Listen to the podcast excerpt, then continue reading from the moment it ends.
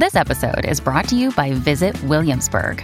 In Williamsburg, Virginia, there's never too much of a good thing. Whether you're a foodie, a golfer, a history buff, a shopaholic, an outdoor enthusiast, or a thrill seeker, you'll find what you came for here and more. So ask yourself, what is it you want? Discover Williamsburg and plan your trip at visitwilliamsburg.com. Olá a todos! No episódio de hoje, vocês irão entender como funciona a sua mente. O homem tem uma mente única, com dois níveis ou funções mentais distintas. Cada nível é caracterizado pelos seus fenômenos próprios, que lhe são intrínsecos, podendo cada um agir de forma independente ou sincronizada. A um dos níveis chamamos de mente objetiva, porque lida com as coisas externas, e ao outro, mente subjetiva, porque é maleável e possível de ser controlada pela sugestão da mente objetiva ou consciente. A função da mente objetiva é tomar conhecimento do mundo objetivo sendo seus canais de observação os cinco sentidos físicos. A mente objetiva é a nossa guia no contato com o meio à nossa volta. Através dos cinco sentidos, adquirimos conhecimento. A mente objetiva aprende pela observação, experiência e educação. A principal função da mente consciente é a do raciocínio. Se olharmos para Los Angeles e observarmos os seus parques, edifícios, a sua bela estrutura, os magníficos jardins floridos, chegaremos à conclusão de que é uma cidade bastante agradável. Esta é a maneira como funciona a nossa mente consciente ou objetiva. A palavra objetiva significa que esse domínio da mente está relacionado com as coisas objetivas.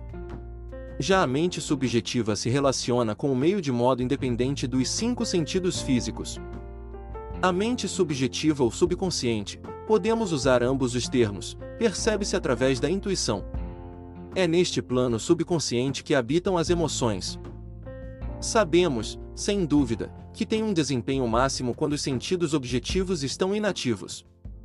É a inteligência que se manifesta quando a mente consciente está suspensa ou num estado de sonolência ou adormecimento. O subconsciente vê sem fazer uso dos olhos, tem a capacidade de clarividência e clareaudição. A mente subconsciente pode abandonar o corpo, viajar por lugares distantes e reabilitar uma inteligência frequentemente dotada de uma compreensão mais exata e verdadeira das coisas. Através dela, podemos ler os pensamentos dos outros, e também o conteúdo de cartas seladas e cofres fechados. A mente subconsciente tem a capacidade de captar os pensamentos dos outros sem fazer uso dos meios de comunicação comuns e objetivos. Por isso é tão importante compreender a interação do consciente com o subconsciente para aprender a verdadeira arte da oração. Existem vários termos para descrever tanto a mente objetiva como a subjetiva, tais como mente consciente e mente subconsciente, mente desperta e mente adormecida, eu superficial e eu profundo, mente voluntária e mente involuntária, masculino e feminino, entre outros. Lembre-se, no entanto, de que existe apenas uma mente com dois níveis ou funções. A mente subjetiva é sempre passível de sugestão, é controlada pela sugestão. Devemos reconhecer que a mente subconsciente aceita todas as sugestões, não discute conosco, apenas cumpre os nossos desejos. Tudo que nos acontece é baseado. Hey, it's Ryan Reynolds and I'm here with Keith, co-star of my upcoming film If, only in theaters May 17th. Do you want to tell people the big news?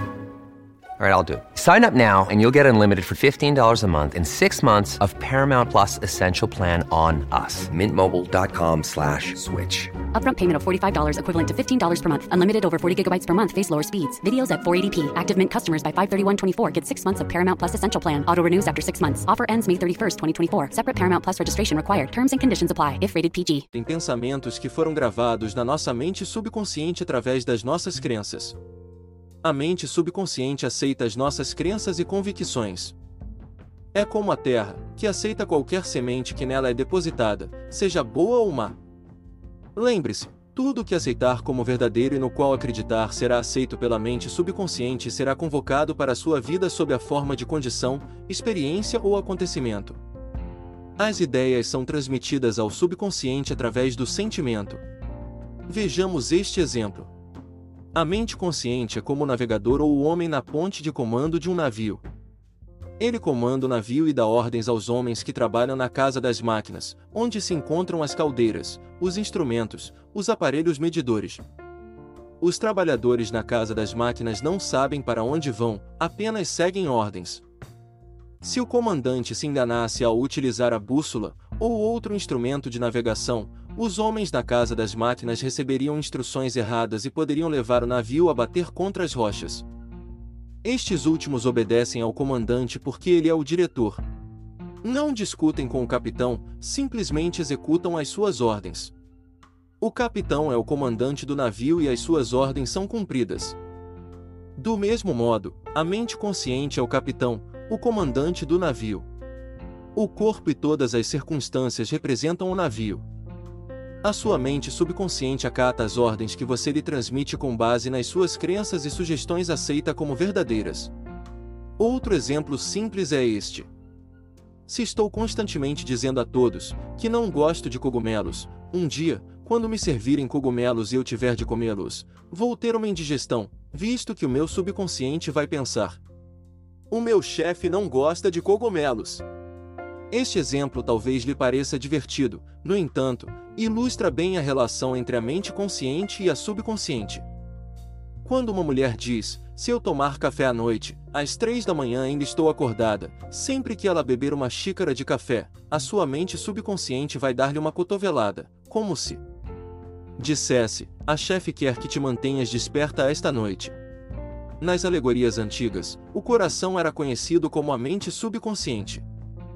Os egípcios sabiam que o coração correspondia ao subconsciente, mas não o chamavam por esse nome.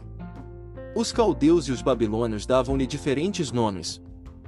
Se eu gravar algo na minha mente subconsciente, ela expressará o que nela gravei.